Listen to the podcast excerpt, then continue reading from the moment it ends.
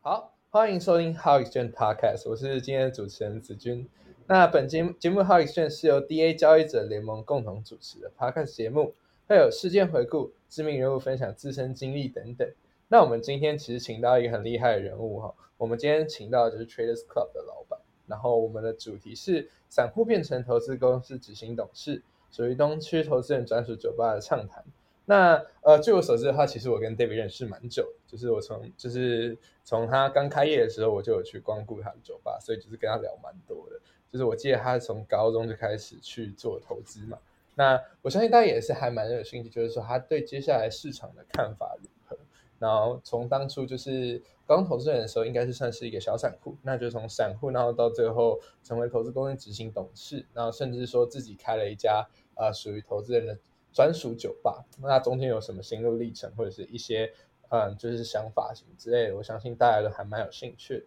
好，那我们就话不多说，我们就是先来欢迎 David。Hello，David。Hello，大家好，我是 David。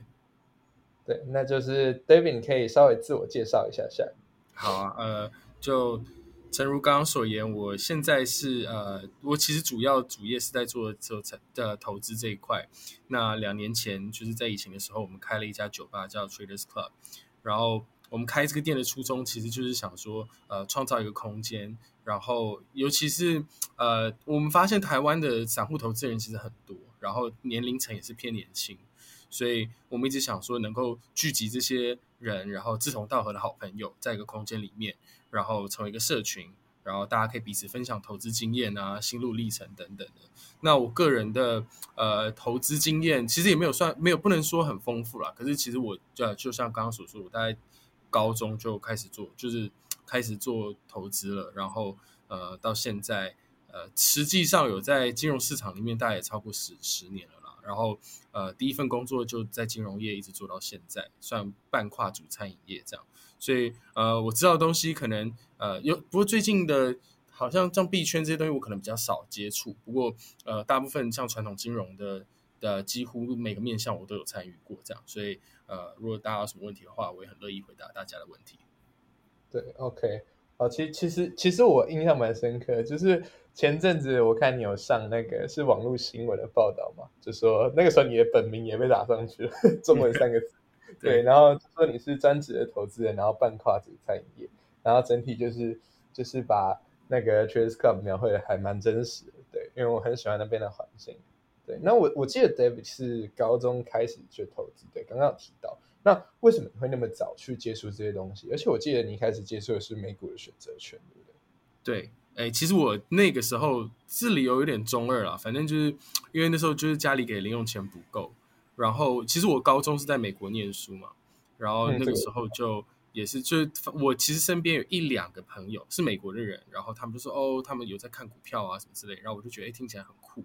然后我就自己就是上网开始做研究，然后那时候也是台湾的资讯，因为那时候英文也没有很好了，所以其实我一刚刚开始呃学都是用中文学，然后其实我一我在美股选美股选择权算后后半段了，我一开始先接触的是其实是台湾的期货这样子。然后，呃，我不知道一呃，你们有没有听过，就是早期这种想要发家致富的年轻人都会有一个路径，他们的呃投资路径就一定会先从期货开始，然后再来开始做选择权，然后呃，就你知道，因为就越赔越多嘛，因为期货要保证金，然后赔了很多之后就换就拿去做选择权买方，然后买方又亏亏亏亏，然后之后就把本金亏完，这是我高中的故事，其实很短。就这样，然后我的本金没有多少，我就亏完。那个时候我记得玩，我那是玩小台吧，然后反正很那很早期了。然后我把本金亏完之后，我就休息一阵子。然后那阵子虽然没有在操作，可是我还是有继续在呃学习，就是在网上学习一些相关的知识啊。然后也有时候我也会看点书啦。然后呃那时候没有没有 podcast 什么，所以就是其实几乎我的来源主要都是书这样子。嗯，对，就是。其实，其实对，就刚刚 David 讲的一个大家都会经历的路，其实很多人都是从那种期货啊、合约开始，因为就是有杠杆嘛，然后有就是就只要交保证金这样子，然后就一不小心亏损过大，这就是好，那没关系，那选择权就是小赔大赚嘛，选择权的买方。对，然后就会开始跑去跑选择权里面，然后可是选择权难度其实比期货更高的，然后就会导致说一些就是还蛮多的亏损亏掉本金，这这也是我之前自己一路上来的时候有经历过了一段时间啊，对吧？所以其实我在我的自己的心路历程一路上来的时候，蛮多重大亏损也都是在前面那一段，就是有去开杠杆，然后并且说去玩选择权的那个时候，对，可是那个时候也给我累积到蛮好，就是一些。关于选择权的知识啊，或者什么之类，然后，然后对，在更接下来的操盘来说，其实是帮助蛮大的，因为毕竟说它就是一个亏损的经验，然后你就只要有做检讨的话，其实对未来帮助都是不错的。嗯，对啊，对。那当当初是说我我我记得，哎，那你大学有在继续美国念吗？还是？对我，我高中、大学都在美国。那你当时就是说，哎，你把那个本金，可能高中那个选择权的本金这样子亏完之后，那你之后有再去做，就是你重新又再开始投资的时候是什么时候？然后又是为什么又突然重新开始？OK，其实我后来就沉寂一阵子就没有再做投资了嘛。然后只是我我一直有兴趣这样，所以我就就没有放弃这个兴趣。然后接下一次再开始做投资的时候，我不知道这样讲会不会不好。可是其实我接下来呃开始再重新进入金融市场的时候，其实我在当兵的时候，那时候就是当 那时候那时候下部队真的真的太无聊了，然后就就就想说啊，反正手机还呃平时是可以用啊，在特定区块可以用，然后就有看林斌在看股票啊，说哎，不然我也来参与一下好了。所以我当我回台湾，哎，大学毕业回台湾之后，我又开始重新加入这个市场。可是那个时候我是从啊，股票开始，然后我其实我也是蛮晒的，我就是呃当兵买的第一只股票就是下市，就是那个会计做假账就下市这样，然后反正我觉得每次进入金融市场都备受打击，然后可是这这次就比较知道，因为从期货开始就开始就是有学一点，要就是要控制仓位啊，要分散风险，所以其实买到下市的股票，这对我来说也是蛮难得的回忆，然后。然后还剩一点钱，然后就呃又开始学什么 ETF 啊什么，就是就越越摸越杂了。然后最后就开始慢慢找到说，哎，比较适合我的投资风格大概是什么样子。然后就从当兵之后，呃呃呃下退伍之后，我就找了一份呃就是直接在金融业的工作，然后考了证照就进去了这样。然后一直到现在大概就七八年吧，都在这个行业里面。嗯，对，就是。说到砸，就是那个时候，就是你有跟我介绍，就说啊，就是以后，因为我一开始认识 David 的时候，就是就是虽然说已经基金本金不错，可是还没有到很大，就是他还有跟我介绍说啊，就是以后本金大的时候可以去考虑什么封闭式的金融基金啊什么的。我那时候印象深刻，就是你有跟我讲那些，就是哎，其实投资不不仅限于就是说，就是目前我们看到这样，就是不管是说 ETF 期货选择权，其实还有更多样的选择这样子，嗯，哦，然后之之后这哎，可我。我还有一个点，就是很想知道，就是我记得你大学不是念金融相关科系，不是吗？对我，我其实因为我家里是做地产相关的，所以我其实是在，我其实是呃主修是修那个都市计划。那我本来有拿一个辅修是修经经济啊，可是后来没有修完，因为就大学比较爱玩，所以我后来那个辅修没有修完。不过也是像微观宏观，基本上该就是呃该上完的课都有上。所以这对我后面我觉得在金融呃进入金融市场的呃帮助也比较大一点，就是因为我呃台湾要考证照嘛，所以那时候考证照的时候就有用到一些过去的知识这样子。不过我我自己是对地产没有太大的兴趣啊，所以念完就是告一个段落，就主要还是在金融业发展。对，我觉得那个帮助真的蛮大，就像是我大一还有双主修那个金融的东西，可是后面因为。一些原因之后就放弃，可是当初就是就是有去修那个，感觉后面其实差蛮多，就是至少看得懂很多的一些数据啊或什么之类的，那对未来的帮助其实是蛮大的。那这样子，你从这样一路这样投资上来，就是，哎，你对不对？我我我还想查问一下，就是那这样当初你进去金融业的时候不会被刁难吗？就是我觉得，我觉得还好，因为你知道，呃，我。我我哎，你们大家应该不会说我之前在哪里任职吧？因为我如果讲一些不好的东西的话，就会就会被那没有。我觉得金融，尤其是比较 junior 的的职位，其实大部分很多人、很多公司啦，或者是呃产业都会把这些人当做比较免洗，就是啊，反正因为你知道比较初期的这种菜鸟，就是来了也不会待久，那反正你考过证照，我就给你进来这样。所以其实没什么好刁不刁难，反正那时候就是。他们就是给了一个条件，说啊，你几个月之内要把证照补齐来啊，没有没有补齐的话，就就当试用期没过这样。所以就是其实我进去前面一开始比较多准备的东西是在考试上面。那时候我记得我们考的是高业吧，就是呃什么高级从业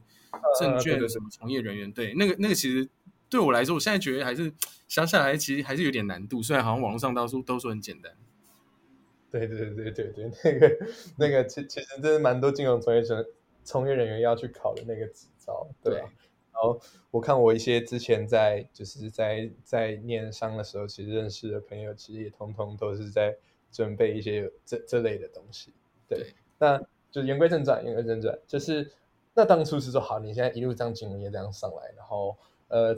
也差不多这样五六七八年了，那你怎么会突然想要创办 Traders Club？就是刚刚刚刚讲，就是除了是说，哎，你那个想要有个朋友一起聚一聚啊，或这类的想法以外，就说，哎，你为什么会想要去创办一个酒吧？然后那个酒酒吧很酷，里面还有那个蜂窝中短，就是就是我记得月租要不不是月租，年租大概要一个月两百万台币吧，就是那一种这种那么。呃，专业操盘手会使用的工具，就是在那个酒吧里面。就是你为什么会想要去那么迎合，就是说所有的交易员，然后去打造说一个，哎，这个属于交易员的空间，让大家都是想说，我我当时就进去就觉得，哦，这个东西很，这这个地方真的很棒。然后之后就是也很多人问我说，哪一个酒吧最推荐，我都是推荐那个 David 应该知道，所以动不动我就会就会敲他，就是哎，我朋友想要定位，或者在我这边有那个，就这这边又就是又又有客人是说，你帮我定位一下这样子。对，因为因为我这之后就是跟 David 联络的话，常常都是就是说刚好有朋友想要去 Cheers Cup 这样。那为什么你会突然想要，就说到底是什么契机？除了你刚刚就说跟朋友就决定要创办一个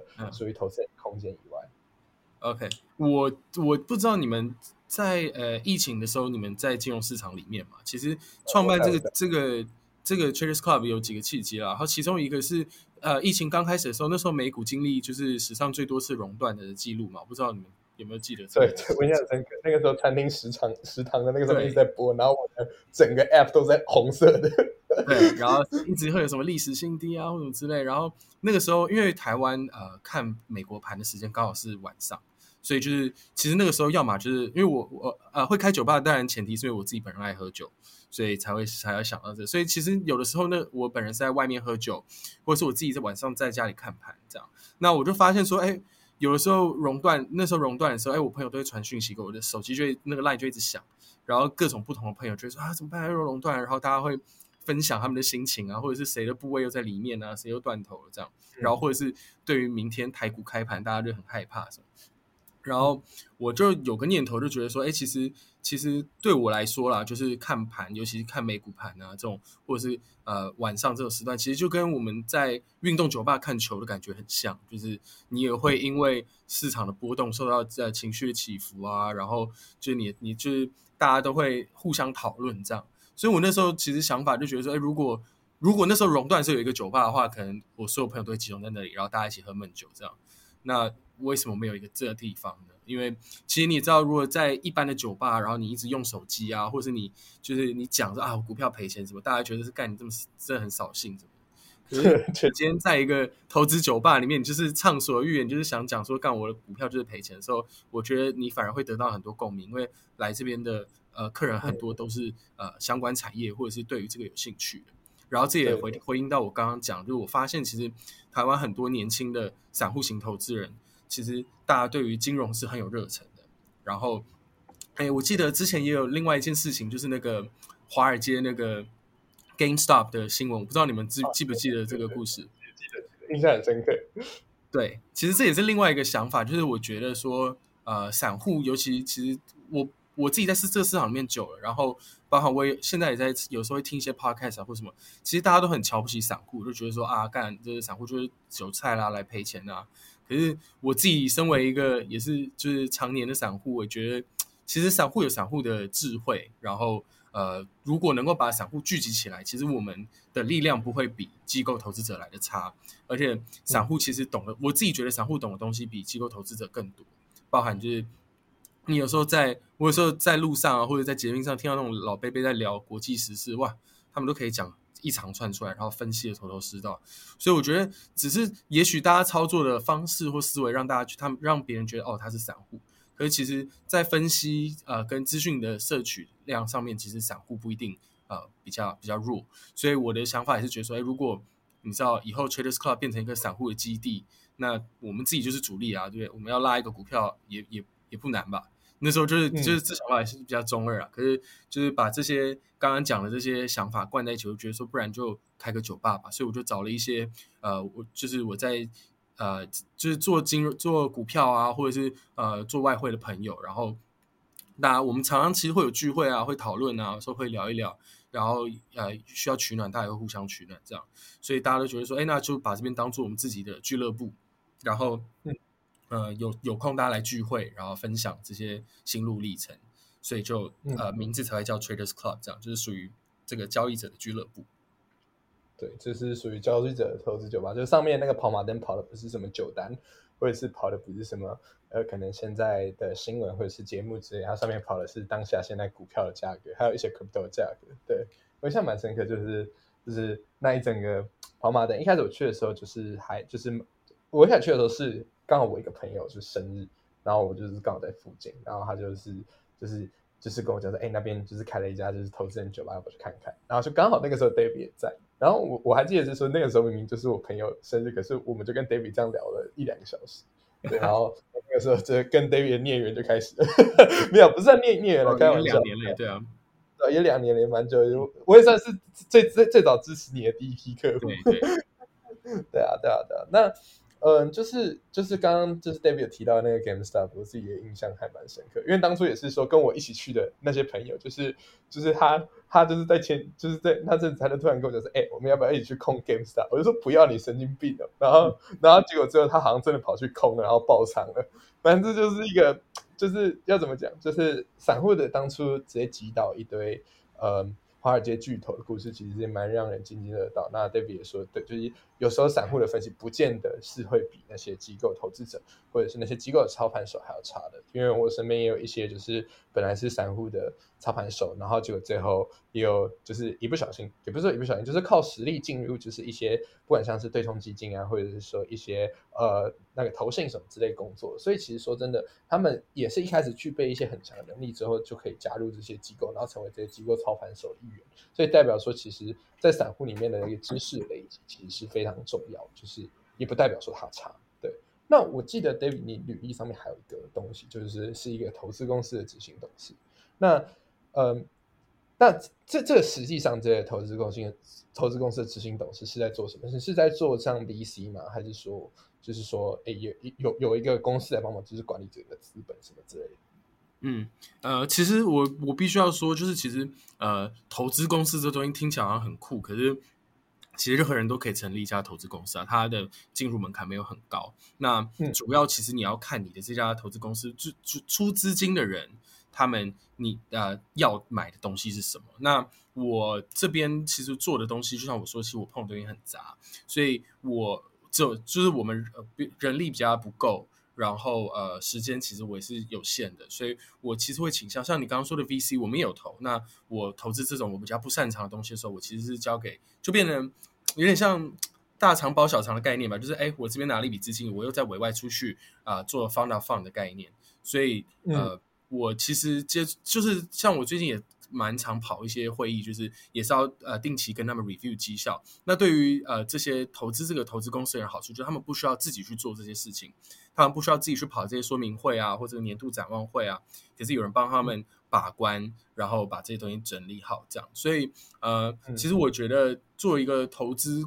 公司，主要其实是你们当初成立的初衷是你们希望，比方说什么样的回报，或者是像有些投资公司他们有很明文规定，比方说哎。我们在创立的时候，我们就讲好说，哎，我们这笔钱，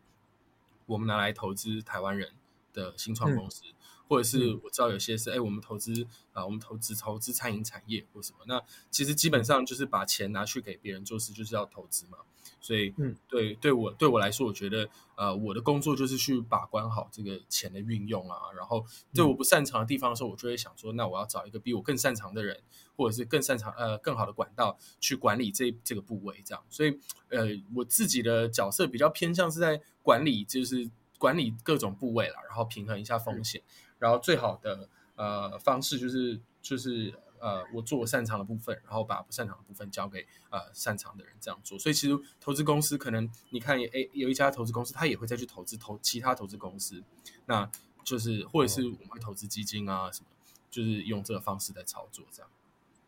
哦，所以就是可能就是说，哎，那可能这 A 部分我不太擅长，那我就寻找是说，哎，这个擅长 A 部分的 B 公司，然后我直接投投给他，这这也是这这也是一个投资公司运行可以的可以的原理是吗？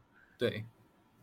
哦，原来原来，那呃，你这样子一路上就是说，就是因为你可能事情比较杂，所以是决定说你要来开创这个投资公司。那你觉得是说？你现在成为一个投资投投资公司的执行董事，就是类似一个老板、创办人的角色。那你应该是哦，需要具备什么能力，或者是就是你有遇到过什么困难，然后你应该去解决的？我觉得能力上面呢，呃，当然就是你呃，像我啦，我对于很多呃资深的长辈人，其实我的经验或者是我的学经历，也可能也没有到呃很够。可我觉得呃。就是看你怎么去想，说你需要具备什么样的能力。当然，如果你今天是跟外面拿钱的话，你第一个首要能力就是募资能力嘛。其实，呃，你的学经历不够，可你很会讲，或者是你你的过去的绩效很好，那当然这个是募资能力是肯定要有的。那再来就是可能，呃，至少你比方说。嗯，你可能像我好了，我其实产业面是偏弱的，可是我可能对于总经的研究会就会比较多，或者是你要有一个你擅长的领域，然后呃，这样在募资募资能力上面也会比较好发挥这样，然后再来就是呃，我其实觉得金融业，其实我觉得各行业各业都一样，就是我觉得人脉是人际关系是非常重要，就像我说的，比方说呃，我今天要要要看升级产业。那我明天要看半导体产业，我不可能同时两者都会，所以有的时候可能变成说，哎，那我们是不是呃问一下在产业的朋友啊，或者是分析师啊，或者是呃就是可能是在公公司的人，类似这种，就是其实我觉得就是广结善缘吧。然后这包含这其实跟募资也有关嘛，就是你要你要有资金进来，那你也需要欣赏你的人，那我觉得这些都是环环相扣。然后呃再来就执行啦，我觉得执行能力就是。就是像你说，我觉得困难很大的部分是，其实，在公司里面做事，很多事情它不难，可是就是很烦。就比方说一个报表要弄，就是它不是一件很难的事情，可它就是很烦，它可能会占据你一个下午的时间。那执行能力其实是蛮重要的，就是或者是你要怎么样呃管理好你的时间。比方说，那不然我就在呃高铁上面弄，或者是我就在呃。就是可能晚上睡觉前弄一下之类，就是你要学会把时间分呃控管的很好了。我觉得这个可能也是，就是为什么也许我你有时候在酒吧看到我，其实在工作，就是我其实 我享受对对对 对对边工作的感觉。所以我觉得就是可能时间控管上面，大家要自己自己去分配好来，然后呃精力上面啊，然后你要固定要吸收一些新知啦，然后你要知道你自己独特之处在哪里。像呃我知道有些在外面募资的人，他们可能。呃，就是会找美女打美女牌啊，或是有些男生就会你知道梳个油头，然后把自己打扮的像华尔街形象。我觉得就是各种面相，可是你要怎么样把你自己当做一个嗯商品，然后或然后去去展现给大家，这个其实也是蛮重要的。嗯，对啊，因为投资公司它除了是说，就是当然是说在市场上面赚到钱，就是它的绩效。那当然本身募资能力也很也很重要，因为如果没有募到资的话，整个就是也不知道怎么开始。对，所以所以其实刚刚 David 提到的是说，哎，他的那个木子就是不管是人际能力啊，或者是这些执行能力，其实都非常重要。对，就是其实说真的，人人际能力多多少少也是会有点感触。就像是我们做这个 podcast，那我们前面就是前期就是最一开始还没有就是做做的那么好的时候，就是我们请到的人也都是认识，就像不管像是 David，就是这一种，就是说我我们我们熟识，就是利用人脉人脉去找这种来宾，相对来说更加容易，所以。人脉这个东西，就是在各行各业来说，其实都是非常重要的。对，哎，那我我我我个人就是有一个还蛮想问的小问题。那这样子，你同时经营 Traders Club，然后又有这个投资公司，那你应该是你你时间分配是怎么样子啊？就是说，呃，我就是全心全意先去做一个吗？还是说，就是说，哎，那我就是对半？那那这样相对来说，就是也也会有一个问题，就是跑出来，就是说，哎，那我你是先去创办 Traders Club，还是先去创办这个投资公司的？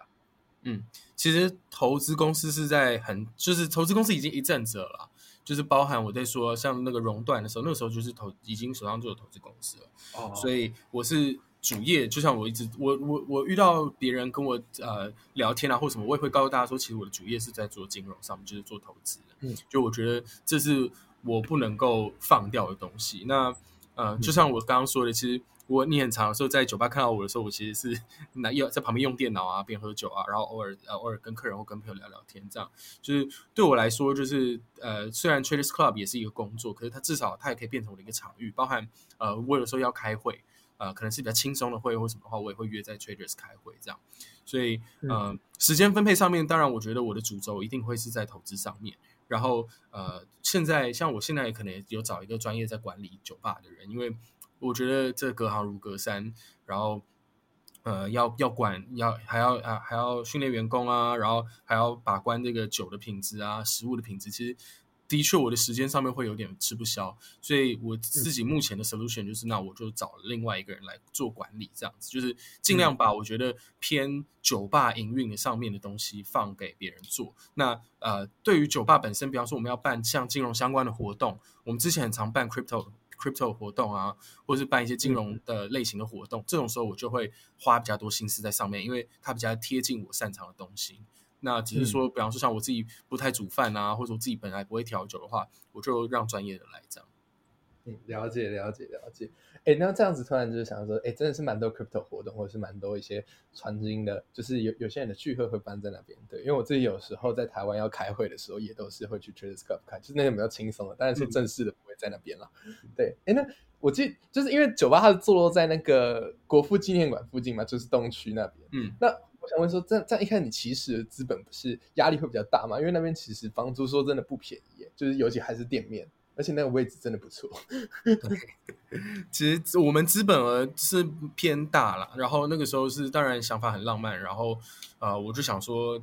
我既然要弄个金融酒吧，就是不能不可能是工业风嘛，不可能是文青风，想要弄一个大亨小赚的风格，所以我们当然其实就会偏呃资本额就会偏大，然后我们的确花了蛮多心思在装潢上面的，所以这些然后加上你刚刚说，其实地点算也也算 OK 了，那只是说因为那个时候我们是疫情的时候在在我们是疫情的时候开的嘛，所以在租金上面当然就是房东有对也对我们蛮好的，因为。就是那个时候，他觉得哎，年轻小伙子要创业，要支持一下这样。所以我们那时候疫情的时候租的时候，也是租金上面有做调整这样。不过呃，其实我自己觉得经营一家店没有那么容易了。然后包含到现在也是觉得呃，其实就是以我觉得以赚钱上面来说，呃，可能可能跟我们预期的机的效果还没有达到。不过至少在呃，我刚刚说，比方说像聚集金融同号啊，然后呃人脉拓展上面，呃对对我也好，或者是对我们股东也好，这个帮帮助倒是蛮大，所以还算是蛮值得的。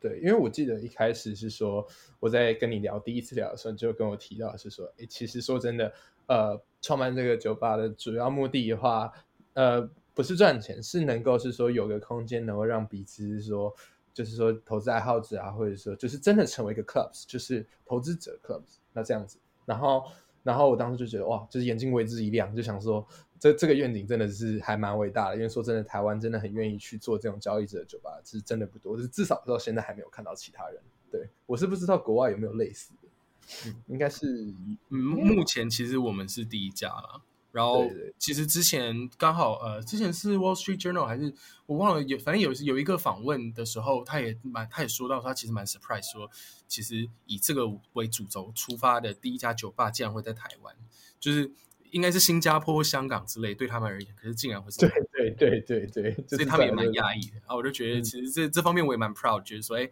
你知道，就是其实台湾的散户也是很很用心的啊，我们也是。虽然不是金融重镇，可是我们的台湾人人人也是很有实力，好吗？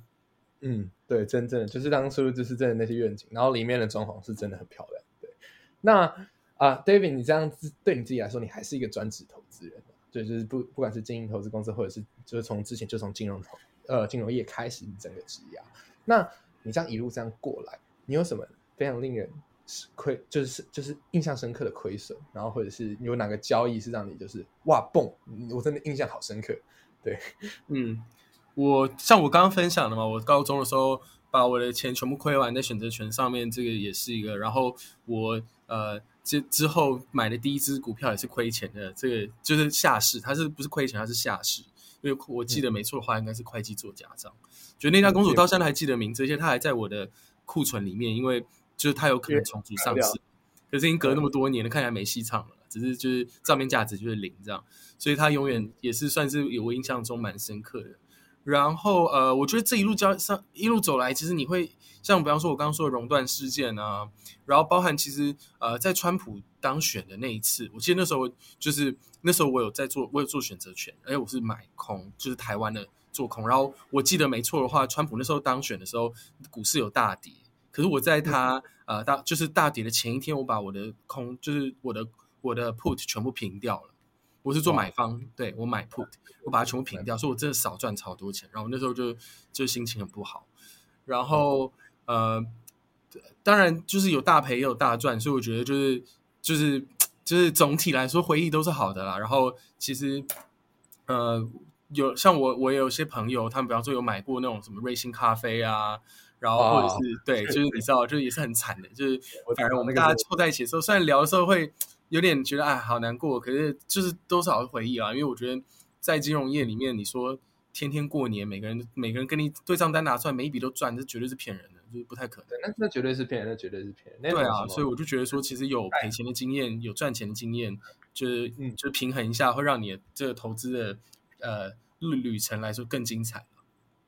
对对对对，这这是真的，就是只晒出获利那种都是胡乱的，就是。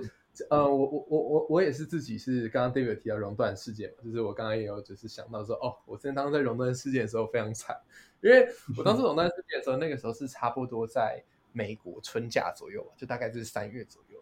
然后那个时候我就是跟朋友去佛罗里达玩，然后然后我就是就是那那个时候的想法就是说，好，那熔断嘛，那我就是稍微就是就是分几笔草，因为。就是不只是熔断，就是之后还有一个三，就是三月那个原油的那个原油原油价格暴跌嘛，然后所有的金融的产品全部的价格都是非常的惨，就是无论是币圈的三一二嘛，然后或者是说就是那个时候三月真的是哦好惨哦，你就看那个台股是整个整个拐头向下，然后然后是是做一个就是九十度的下跌那种，反正那个时候大盘我记得还有一天跌七趴还八趴，就是那个很荒谬，因为台台股有那个熔断的有那个。跌停的限制，然后你还可以跌七八八，就代表是说你现在你有算进权重里面，几乎都跌停了，对啊，几乎都跌停，对，就是很夸张，对。然后那那个时候我就是就是就不信邪，你知道吗？我就去抄底，我我我印象超深刻。然后我就是去抄底，然后炒完之后跌没关系，我继续炒。然后结果那一天是我在春假的时候，然后我是做那个，就是我在佛罗里达做一个，还是奥兰多，反正就是这两个城市其中一个。然后我做那个热气球。然后我在热气球那个时候就刚好开盘，然后我就想说啊，算了，就是这边连到网，我来打开看一下。然后打开，因为台股是绿色是跌嘛，然后红色是涨，打开就整个都绿，就绿到一片，然后绿的很夸张。然后那个时候就算是我人生中就是算呃以趴数来说算非常大的重大亏损，就是就是我看了之后我就整个心情很不好。然后大家本来我就看我周围的朋友，因为我就是周围的朋友，然后就是一直都很开心，就说哇，你看那个就是夜景哎，然后你看那个就是就是哎你你看。那边有酒吧，或者是哎，那那边那个餐厅看起来还不错。那我自己是干我的股票，然后我就整个旅程的心情都很糟，你知道吗？就是就是因为那是有那事情。那当然是说，就当初也是因为就是在旅行，所以其实做投资决策的时候并没有那么的慎重，就想说啊，就是这边挂单上一上就好了。然后反正就是你你捏一捏总会回来嘛。然后就最后我在谷底的时候想说啊，不管我就是砍掉这样子，然后我就去把砍掉动作。然后因为。在二零二零的那一次熊市，就是因为油价暴跌嘛，然后熔断这些那些那些很有名，就是美国开始 Q E 嘛，然后 Q E 就导致说它是整个基本上它是整个 V 回来的，然后那那个时候我就是很心灰意冷，我砍了之后我大概休息大概半个月一个月。然后我就我我连看盘软体都没有打开，我甚至说我连学生餐厅就是他在播财经新闻的时候我都背着他，结果我实在不是不行，我我我我还是要重重新回到我这个就是就是我这个我蛮喜欢这个地方，就是我要重新回到这个地方，所以我大概说靠腰怎么这么涨回来了，因为你砍在一个美呃美国历史上最短的熊市，对我砍在一个美国历史上最短的熊市，因为当初是当初其实，在谷底时候，我决定是没人相信会 V 型盘的，就是对，就是就是。我觉得任何专职投资人或者是那些很厉害，也都是没有想到说，哦，没想到就是 Q E 直接直接给你放。那时候各大行都说是 L 型的反弹嘛，就是下来，然后会慢慢的会平一阵子，然后才会慢慢的反上去，会是慢慢复苏的 V。对，然后没想到 V 就是直接插上去就直接上来，那也也是历也是那也算是历史美国股市就是少数的 V 型弹吧，因为我其实在过去看那些其实很少有 V 型弹出现的。对吧？那就刚好就是，哎，我就是在旅游的时候，我我我重大亏损，然后我又看在谷底，然后结果之后我就休息了一阵子之后回头看，怎么哇，怎么涨一半回去了？就是真的算印象蛮深刻的那一次，对吧？那 David 是其其实无论是从高中开始嘛，就是开始碰那个就是期货，然后之后是选择权，那甚至说之后有经历哎这样七八年这样市场经验，就是到最后开开一个投资公司，那其实基本上在投资界里面已经算是一个呃，在年轻一辈来说已经算算是一个非常资深的老前辈了。那你会给这些，就是无论现在是熊市啊，那还是很多小白慢慢的去加入市场，那有很多新手去愿意去接，就拥抱投资这一块。那你那你会觉得刚加入市场的新手小白，你会给他建议什么样的学习资源，或者说你会给什么样的建议？我觉得给建议就是对他们来说应该是蛮重要。嗯，我自己的建议有，当然我觉得一定要多吸收新知啦，然后看书啊，然后或者是听 podcast 啊，然后呃。我觉我觉得现在尤其吸收资讯的管道变多了，那大家就是要努力吸收呃足够的资讯，然后但是相相同的时间，在你吸收资讯的时候，你也要过滤你的资讯来源，然后同时就是我要鼓励大家，就是要避开听去听那些什么少年股神，或者是某某某又又因为什么币啊，或者是又又因为什么什么长荣，说以前什么航海王赚了几千万。我觉得这种故事真的是很不可取，因为就是他到底有没有赚那么多钱，你也不知道。然后其实之前市场上就是我记得是去年吧，那时候打开来都是你看那个 podcast 或者是看那个那个 YouTube，清一色都是年轻的小朋友，然后大家都讲的就头头是道，每个都好好像过去就是什么靠这个赚了赚了几千万啊，什么几亿啊。我自己是觉得投资这东西是很慢的，就是我记得是呃巴菲特讲的吧，是说。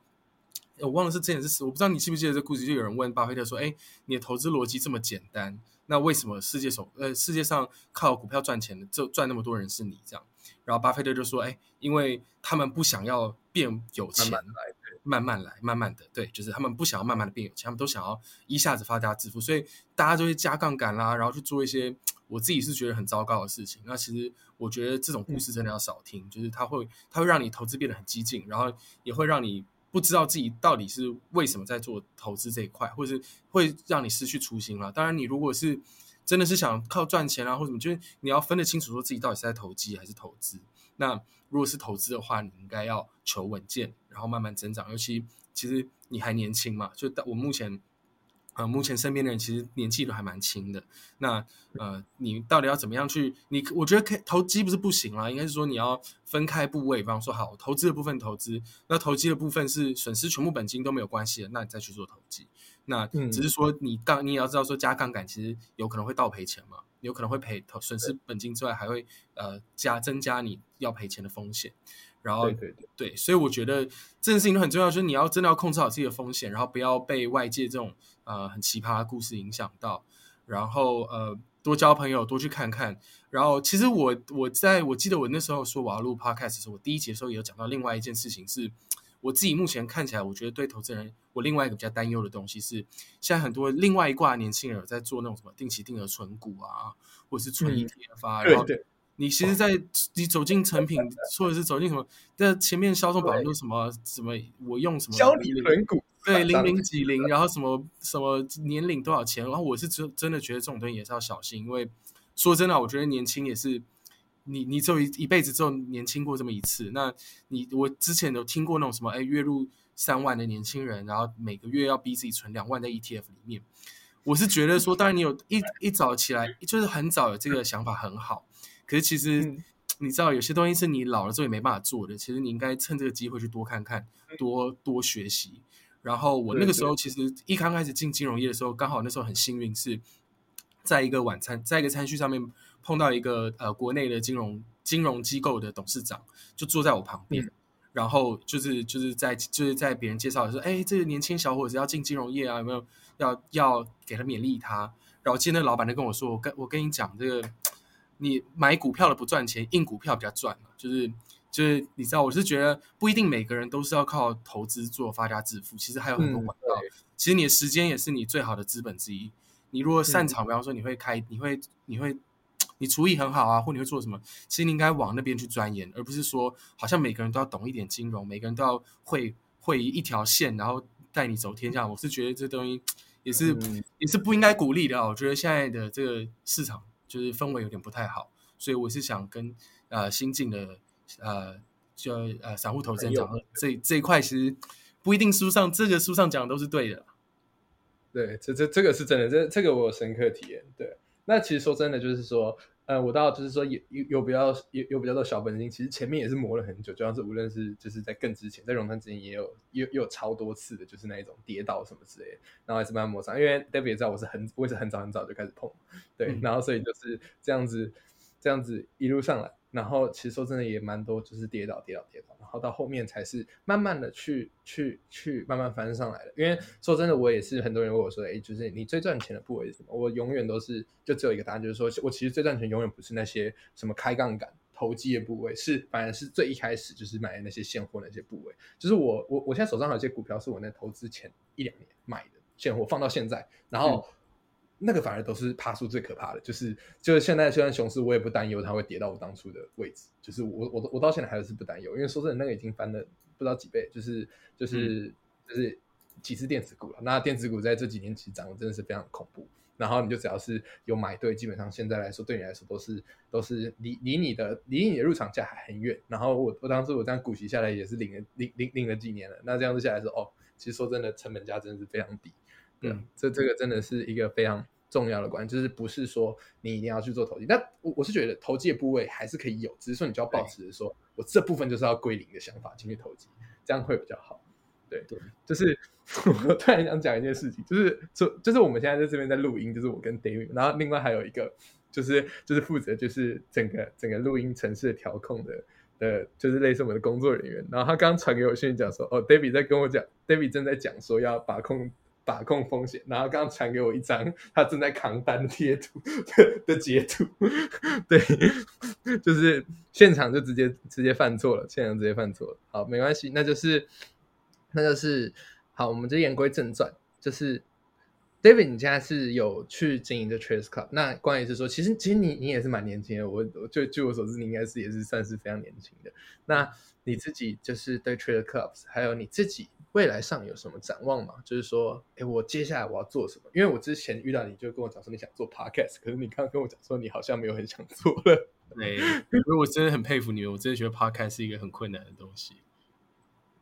嗯，对，所以我，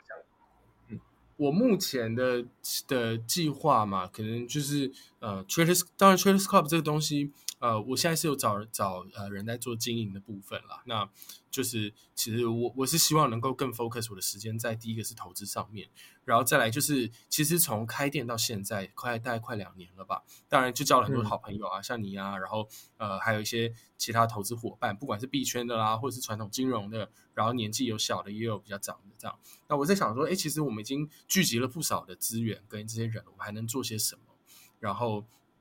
嗯，在投资的生涯上面可以更壮大之外，另外一方面也是觉得，哎，其实某些时候也是可以回馈社会。就像我刚刚讲的，可能比方说，其实当初想要创 podcast 也一部分是想要，呃，也不能说当清流嘛，因为那个时候我为什么去年想要录，就是因为真的我打我在 Spotify 上面打开来，全部都是那种什么什么疯狗疯狗流什么流，就是你知道，然后你都什么什么少年股神，然后谁又买了一台车什么这种，然后我那时候就是真的。也不是说心情很不好受嘛，就是就觉得说这真的会害死很多人。然后果不其然，因为呃没多久之后，我的一个我以前 family friend 就是的邻居的小孩，他们就跑来找我说：“哎，David 你在做投资？”我说：“对啊。”他就说：“哎，我要离职全职来做股票。”然后我想说干死定了。然后过 最近最近就发现，哎，他要回去找工作了。然后大概就是就觉得说，那个时候想要做这件事情，也是希望说，就像我刚刚讲，是我有时候在看一些人在走我们我以前走过的这个冤枉路的时候，我会当然会希望提醒一下。所以，对啊，就是我在想说，当然一方面我也我也是还要继续赚钱嘛，因为我也还年轻，所以我也想要利用这个我的这个平台啊，然后呃跟这些资源看能不能呃创造更多的收益。那另外一方面就想说，哎，如果有呃闲暇之余，可能像啊我们可能会办一些聚会啊，或者是一些线下的讲座。那我也会希望能够邀请一些厉害的人或者长辈啊，来分享一些他们的经验，或者是对产业的看法，然后也是鼓励一些年轻人了。这样大概我的未来的规划可能是偏向这样。对，其实其实就是说，现在也有在考虑说回馈的部分。对，就是刚刚 David 讲那个，真的是非常的能够体会，就是。哦，我我现在就是因为我其实还算年轻嘛，所以我就是打开 Instagram 的时候啊，我就会看到哦，超级多的那种。我我不知道你你有没有看到在 Instagram 上有有那种记录自己存股的账号，我不知道你有没有看到，有看过超多这种。非常多，就是我这样一路扫过来，至少五十个吧。就是他就记得说，哦，我这个月赚多少钱，好，我这个月存多少股，然后全部通通都是这样存股什么的。那目标就是要成为 FRE，就是说要去成为那个财富自由的那个对对对。然后，哎，你知道其实这个这个这个是一个伪命题吗？就是你可以上网就是 Google 一下，就是这个 FRE 其实争议蛮多的啊。那没没，我我我也觉得那个争议很多。对，那我等下会去 Google。就是说真的，我我去看了之后呢，我就觉得说。这这个其实不见得是一个好现象，因为他们那个生活的那个那个所所剩下的资本已经少到一定程度了。不是说存股不好，是说他们可能一个月就是在台北，可能就花五六千台币，然后在生活。然后想说不对啊，那你这样房租缴一缴，然后你你你东西吃一吃，那你剩下你要做什么？就是就是刚刚 David 有提到，就是说投资，你除了是说。嗯，就是你当然是钻研增进自己嘛。可是有时候反人脉，然后你再出去聚会，或者是你认识新的人，然后从那边获取建议，或者是从那边学习东西，其实也是非常重要的一件事情。就是呃，我觉得投资这件事情现在已经不不单纯是说你现在坐在电脑前面，或坐在坐在呃就书桌前面，你翻开书去学习就好。你有时候你会。可能是会在以就是在出席一些会议或者是出席一些聚会里面，你你也可以从这边就是吸收到新的投资的观点。那就像我刚刚举例了，就是说我最一开始遇到 David 的时候，他跟我讲说：“哎，其实金融不是你想象的那么简单。你其实除了就是选择选期或那些说，哎，还有那些什么封闭式基金啊，或者是一些更多的选择可以去选择。”那在那一次我跟 David 聊天的时候，就我就觉得是我得到蛮多东西，然后也有去稍微去思考说以后的规划是什么样子。所以这个真的蛮重要，就是。真的是不要去不要去本末倒置啊！我觉得有点像是本末倒置。对对，好，那现在的话就是说，嗯，David 毕竟是属于就是 Trader Trader Club 的老板，那你你有什么就是想帮 Trader Club Trader Club 跟我们这些 p 有在听我们这些 podcast 的朋友说，就说，哎，你有什么就是来稍微宣传一下，或者说现最近有什么？是工商时间吗？是工商时间，对我们一定会留工商时间的。好，OK OK，好，没有工商就是希望大家能够。呃，知道呃，Traders Club 的这个创立初衷啊，然后大家如果呃对于这个环境喜欢，然后也喜欢这个理念的话，真的是可以加入我们，就常常来啊。如果我在的话，其实都都都可以，我都会有时候会晃过去看大家在干嘛，会聊聊天啊，或者是其实呃也可以，就是我也觉得说，就你知道有时候在 Traders。无意间你会听到别桌在讲说啊，那只某只股票怎么样啊？其实这也是我们当初创立的初衷嘛，就是 对对对对，可以偷可以偷听一下别人在做什么这样。所以我觉得呃，大家有有空就可以常来晃晃。然后另外一方面，工商我也要工商一下，就是我们现在 Traders Club 在争厨师，所以如果 你跟我讲，真的真的这很重要。就是如果大家有这个餐饮常才的话，拜托拜托，我们这好啊，你你帮我们煮菜，我们会我们会教给你这个金融知识的，放心。对对对，真的就是哦，我我那个东西就是确实这个东西真的很好吃，就是那个松露薯条嘛，我印象超深刻。我每次去那边我都点那个，对对这真的很好吃，厨师现在现在真厨师啊，所以如果有任何厨师厂材的话，就是就是欢迎就是来 Cheers Club 这边。那基本上说那边的环境挺棒的，对，就是至至少我这样，我我已经算是那边的就是资深顾客，就是我就只要回台湾，我知道回台湾我一定会去那边，就是就是无论多短，我至少会去个一两次。嗯，对啊，就是就是就是 Cheers Club 整体的氛围真的是非常棒。那我还印象蛮深刻，就是当初我再去几次的时候，因为有几次 David 不在，就是 David 就是其实有点像神出鬼没，就是 有时候我就到了问他说：“哎，你在吗？”然后他就说：“哦，我今天不在。”这样子。对，然后有有时候也会出国玩嘛，就是我看 David 也是也是也快环游世界了，对啊。然后然后就就是有时候我去的时候，就是可能说：“哎，隔壁就是一些可能，甚至是说会到一些台湾传统金融机构，可能是某某银行的。”的什么高管什么之类都有可能，就是就直接坐在你旁边聊，然后有时候你就直接经过的时候，你也会听到一些，哎，就是也不是也不是说内线的，就是说就是哎，可能也有一些可以学习的点什么之类的，所以那边环境真的蛮不错，然后也可以去一睹那个专业操盘手使用的那个蓬勃终端啊，对，那平常应该是开着的吧？我记得平常都是开着的吧？嗯，对啊，你说什么都开着，就是蓬勃终端那个，哦，对啊，是。大家所以就是可以去用啊！我这我们最近很多大学生来跑来用，我也不知道为什么。就是他说教授叫他做作业，然后学校台准备，然后发现哎，怎么这家店还有另外一个？我想说，天哪，我们要变教育机构了。对，就是来来来练习一下，是不是？因为我觉得 g e 还有证照啊，对吧？还要考，反正就是算是很多很多就是想要投入金融的人的，算是呃，就是一个梦想的工具吧，应该这样讲。好，那就是我刚刚跟 David 讲，就是我们前面这边是照着访纲来，然后刚工商时间的话，就是差不多到结束。可是我们后面的话，其实我们是有发一个就是类似提问箱的东西。然后，然后有稍就是稍微就是来问一下我们的用户，还有我们的这里面观众说，哎，你有什么对呃 David 想想问的问题，或者是想想知道的事情？那我我我我刚看，这大概看了一下，我我有一个觉得还蛮有趣，就是他不是问金融，他是问说，就是去酒吧，我我很少去酒吧，然后我第一次第第第一次去的时候，我不知道怎么该选择一个好喝的酒，对，就是这这个蛮有趣的。那反正 David 是酒吧老板，那你对这种就是哎刚去酒吧的人，你有什么就是就是小建议？就是说，哎，我要怎么样去怎怎么样去去去获得是说，哎，我在一个酒吧有个好的体验，或该怎么样去点酒这样我觉得我自己最推荐的方案就是，呃，如果你是去像调酒的酒吧，像我们是卖调酒的嘛，那台北目前其实很多调卖调酒的酒吧，如果你不知道喝什么，就点他们的特调，就是那上面看起来最 fancy 的啦，然后有照片的啦，或是前面有个皇冠的啦，怎么之类，因为这种东西最难 go wrong 嘛，就是它要么就是味道最好的，要不然就是最就是就是最多人会点的啦之类。所以我觉得，如果你不知道喝什么，就点他们特调。尤其是其实像我我看我们 bartender 跟别的别的酒吧其实也是啊，就是他们其实花很多心思在呃，就是创在想说，哎，这一季的酒单我们要做什么，然后要用什么东西来凸显这个风味啊，或什么。他们当然也花很多时间在尝试。所以我觉得，如果你没有像有些人是特别有喜欢他喝爱喝的基酒啦，或者他的风味啊，如果你没有特别，你也不知道怎么点，就点他们特调的，对。哦，对对对，这个是真的。我当初去的话也是点那个特调。我还记得有一次去有那个你们自己酿那个嘛橘酒是吗？就是橘子皮，对，那那个是蛮好喝的。哎，那还还有一个问题是说，就是哎，这这个这这也是我我蛮有兴趣，就是因为其实 Trader Traders Club 还办蛮多 Crypto 相关的活动，对不对？然后。当初是说，我还记得我第一次跟跟 David 见面的时候，就是哦，我我我有一些部位在 crypto 这样子，就是我我我自己是有做 crypto 操盘，那当然是说我还是放还蛮大量的部位在台美股了，因为毕竟说传统金融市场还是有一定的公信力所在。那我是有放一部分钱到 crypto 里面，然后当初 David 也跟我讲说，嗯，我我觉得那是一个泡沫，对。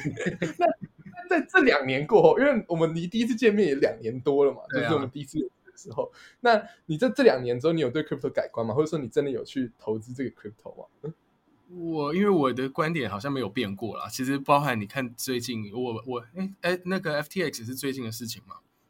啊，对对对，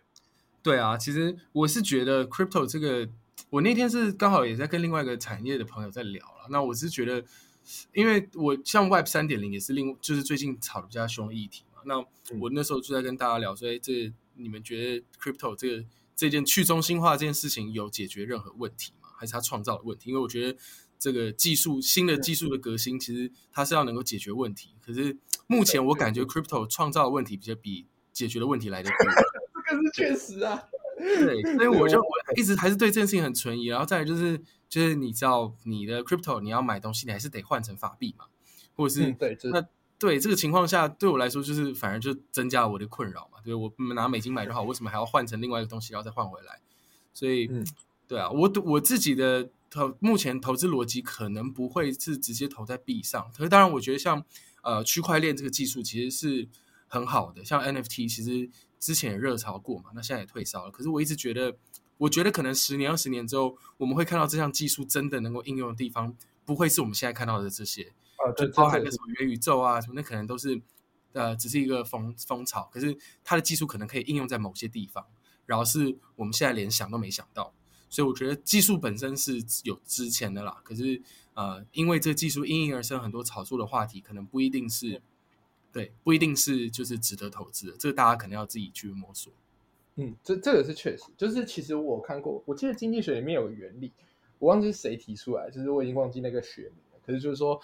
它是有个图，就是一个新的技术出来的时候，你先你会先经过一个，就是一个炒作期，然后之后会进入一个就是类似黑暗期的东西，就是有点像那个达克效应那个曲线，就是你会往下掉，就是就大家去看波是说，哎，你没有去，你真的是真的是可能说没有没有大家想象的那么美好，可是到后面是说慢慢建立起整体的那个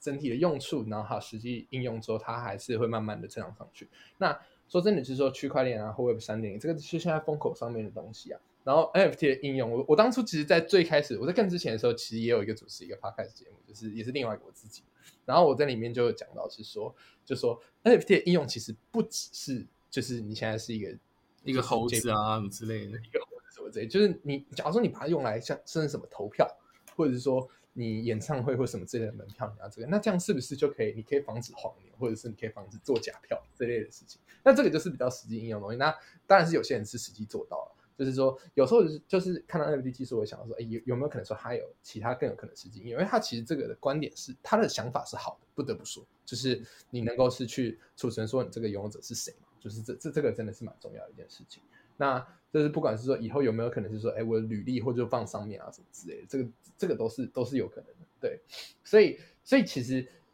之后的话，就是要看他这个技术到底能不能成功成长上来。其实这也是我还蛮期待的点，就是我我现在还是就是也也是有在 crypto 圈子嘛，对，就是 David 应该蛮清楚。嗯，可是问题是说，就是就是我自己也是对为什么会去待这个，就我自己我自己对它未来的发展会是怎么样，其实也非常有兴趣。就是说，哎，现在其实比起在更之前的更之前的熊市，可能二零一八年，它那个就是完全没有应用，然后就是。整体的话就是 I E O 之乱嘛，就是都都是有的没的东西跑出来，然后到到到去年，其实说真的，有一些项目已经开始出了一些真的可以使用的实际应用，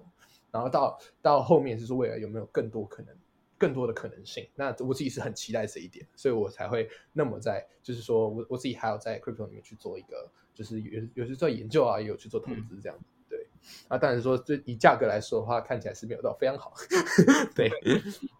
对，这个应该是就只要是明眼人都看得出来。对，那等一下，哦那我这边的话，其实还有准备几个问题，那我我会稍微筛选一下。对，那个我看一下，哦，这个东西哦，这一题我之前就是刚刚也大概也都问过了，就是说，嗯，David 啊，你你你你觉得就是说各种这种投资产品，那无论是股票、期货、那外汇，那甚至说虚拟货币。那你自己个人呢？你在你在对新手来说，你会建议是说他从哪开始？那会是希望跟你走一样的路线吗？就是先从期货开始，然后选择权，然后之后才跑去现货？还是你觉得一开始大家就是应该要去，要从股票现货开始？那当然是好，包括起来，就像说，哎，你你有没有觉得说外汇也许是个投资好选项？那甚至说虚拟货币或什么之类，就是你觉得呃，属于一个新人应该去接触什么样的金融产品会是最稳妥？呃，我觉得。我觉得，我我觉得这个真的有点难回答，因为我觉得也要看这个这个人的属性。就比方说，像呃心脏比较大颗，他可能真的真的比较喜欢期货啊这种带杠杆的啦，或者是数字比较大的。那我只我会建议说，大家其实一刚开始应该是先从呃，我反而会觉得说，你要不要到底要投入什么样资金，这是其次。可你可以先从呃吸收呃，先从学会读财经新闻开始。然后也去稍微先研究一下总经，那也许总经的面向你会像，比方说你会用到的，可能一般人现在用到，比方说啊，现在日币呃日币现在很便宜啊，去日本玩很好啊，所以你要换日元，这其实是买外汇的行为了嘛？那就是当然，也许你不是只是想要，你不是想要赚这个利差，你的汇差，你是想说现在去玩可以换更多日币这样。所以我觉得从你用得到的东西开始，那包含其实你要买股票也是，就是你其实可以比方说啊，我其实我。呃，很常去 Seven Eleven 买东西，那我知道，所以其实统一超的呃股票什么，就是用你感兴趣的东西开始啊。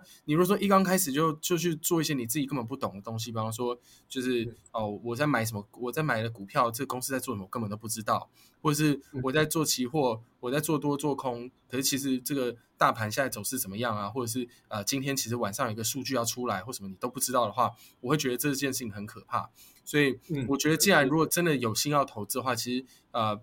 呃，就是不一定要立刻把钱投入，可是可以至少先从呃吸收知识，然后阅读新闻开始着手这样子。嗯，真的真的，这个真的是蛮蛮重要的一个，就是给新手的建议。对，那我这边的话就是有这个问题，因为其实时间也差不多到了。嗯，对，David 啊，你你对那个什么，接下来是说这个这个熊市，其实说真的，呃，也也让蛮多人重伤的嘛。那就是说从从二零二一年年尾开始的这段崩跌，那最近好像有稍微有起色一点点。那你觉得是说这个熊市你会觉得以你以往经验判断说，可能会在什么时候结束，或者是有什么迹象出现的时候，你觉得可能会结束？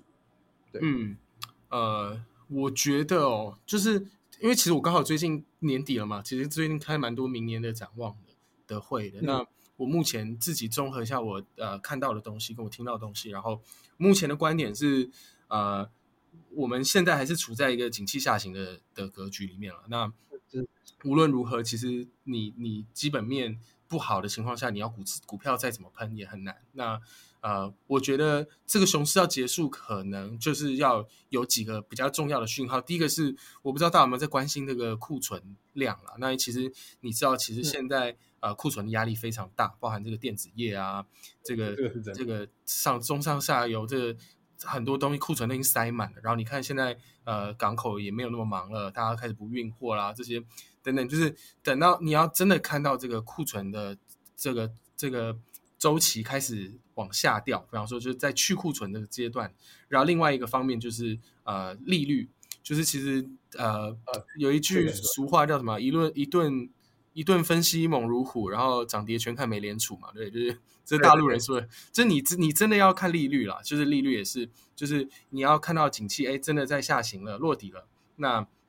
呃，库存库存已经是见高点，要慢慢往下掉了。然后同时你也要看到这个美联储确定说，哎，因为这个经济要下行了，所以我们必须要降息来救经济。这些迹象达到的时候，其实呃，我觉得对于底部来说才会是一个比较明确的底部啊，不然现在都有点。好像不太确定我们到底是处在什么阶段。那一个晚上喷这么多趴，然后隔天又再跌回来，这种我们大家都见过，对啊。所以我觉得我们不急啦，不急。嗯，我们币圈都开玩笑叫这个叫猴市啊，就是说有时候上蹿上下下。其实，哎，我最我最近有刚好看到一个图，他们是拿现在跟二零零八年做对比。我们现在的股市其实涨跟零八年那个金融危机那时候跌法非常像。然后，对，真的。对，所以其实底下如果真的照他那个走法的话，底下至少还有二三十帕可以跌了。所以就是对对，所以我是觉得不急啦。然后就是反正现在进入市场的，呃，真的要你买你也买不下去。然后就是你到时候会碰到那个叫什么，哎，经经经济那个什么戴维斯双杀，就是你的 EPS 也会掉嘛，本益比会看起来很高，所以又要再掉更多，你才能够符合本益比这件事情。呃，我知道那个，知道。对，所以就是我觉得现在是保守一点比较好。对，现在保守就是我，我常常跟我朋友讲说，就是熊市你就是该学习，对吧？但其实这个库存量真的蛮重要，因为我有一些在行业里面的朋友跟我说，哇，就是订单被砍了什么。对，说真的，就是就是就是真的就是跟 David 说那样，就是库存量是真的是已经是有一个水涨船高，然后整体的经济是真的有微微下行的感觉，对啊，那就是就是期待，就是就希望就是呃光明的时候赶快到来，然后就是祝所有投资人都是能够很顺遂的，很顺遂。那这边的话就是很谢谢 David，然后愿意拨空来上我们这个节目啊。然后呃，在这边要再帮他供上一下，就是我自己个人真的很推荐这个 Trace Club。那我们我这边的很多组织的线下活动，我都是办在那边。对，就是上次 David 应该是有印象，我们只是有办在那边。所以那所以说这那个。地点的话，我们地点还有他们的粉丝专业什么之类，就是等到时候我们上架的时候会贴在下面。然后如果说大家有兴趣的话，就可以去光顾。就是在国馆附近，也是台北的朋友的话，其实晚上如果觉得呃今天赔钱心情不好，那可以约个三两好友一起去，然后搞不好会在那边一起认识，就是其他哎同样也是大赔的朋友，然后你们可能就是不打不相识，然后就变成一个非常好的朋友。就跟我当初跟 David 一样，就只是我只是坐着喝酒，然后他就只刚好就只是走过来，然后我们就聊起来，了后到后面就说哎我们就感情也蛮好的，然后甚至说可以请他来上。podcast 节目这样子，然后我也有帮他，就是就是介绍一些朋友去那边，对啊，